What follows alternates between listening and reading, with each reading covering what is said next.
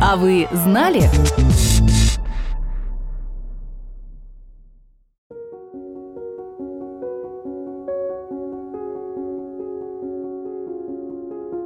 Каждый год 1 октября весь мир отмечает Международный день пожилого человека. Его провозгласила Генеральная ассамблея ООН в 1990 году, чтобы обратить внимание общества на проблемы пожилых людей.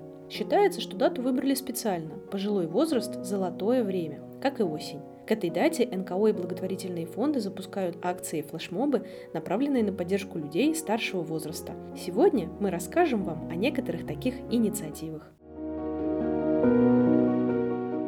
Например, в этом году ко Дню пожилого человека фонды Ассоциации «Все вместе» организовали флешмоб, в котором можно рассказывать, что радует бабушек и дедушек. В течение недели с 29 сентября по 5 октября пользователям социальных сетей предлагали выложить фотографию со своими старшими родственниками, соседями и подопечными и рассказать, что им нравится и чем они увлекаются.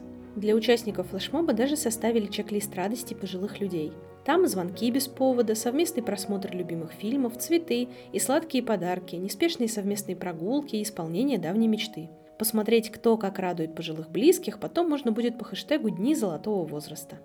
Православная служба помощи милосердия к 1 октября начала благотворительную акцию под названием «Не чужие бабушки». В ходе акции хотели собрать средства на помощь 87 постоянным подопечным проектов службы. Это одинокие и тяжело больные бабушки и дедушки, которым нужны средства ухода. Это простые вещи, но в то же время стоящие денег. Мыло, крем от пролежней, пена для бритья, шампуни, пеленки. Чтобы покрыть затраты на двухмесячный уход, нужно 620 тысяч рублей.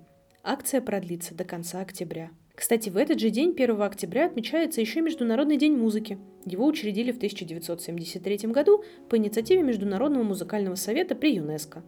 Как рассказывают в благотворительном фонде «Старость в радость», подопечные домов престарелых и психоневрологических интернатов очень любят музыку, слушать, петь и даже сколачивать собственные ансамбли.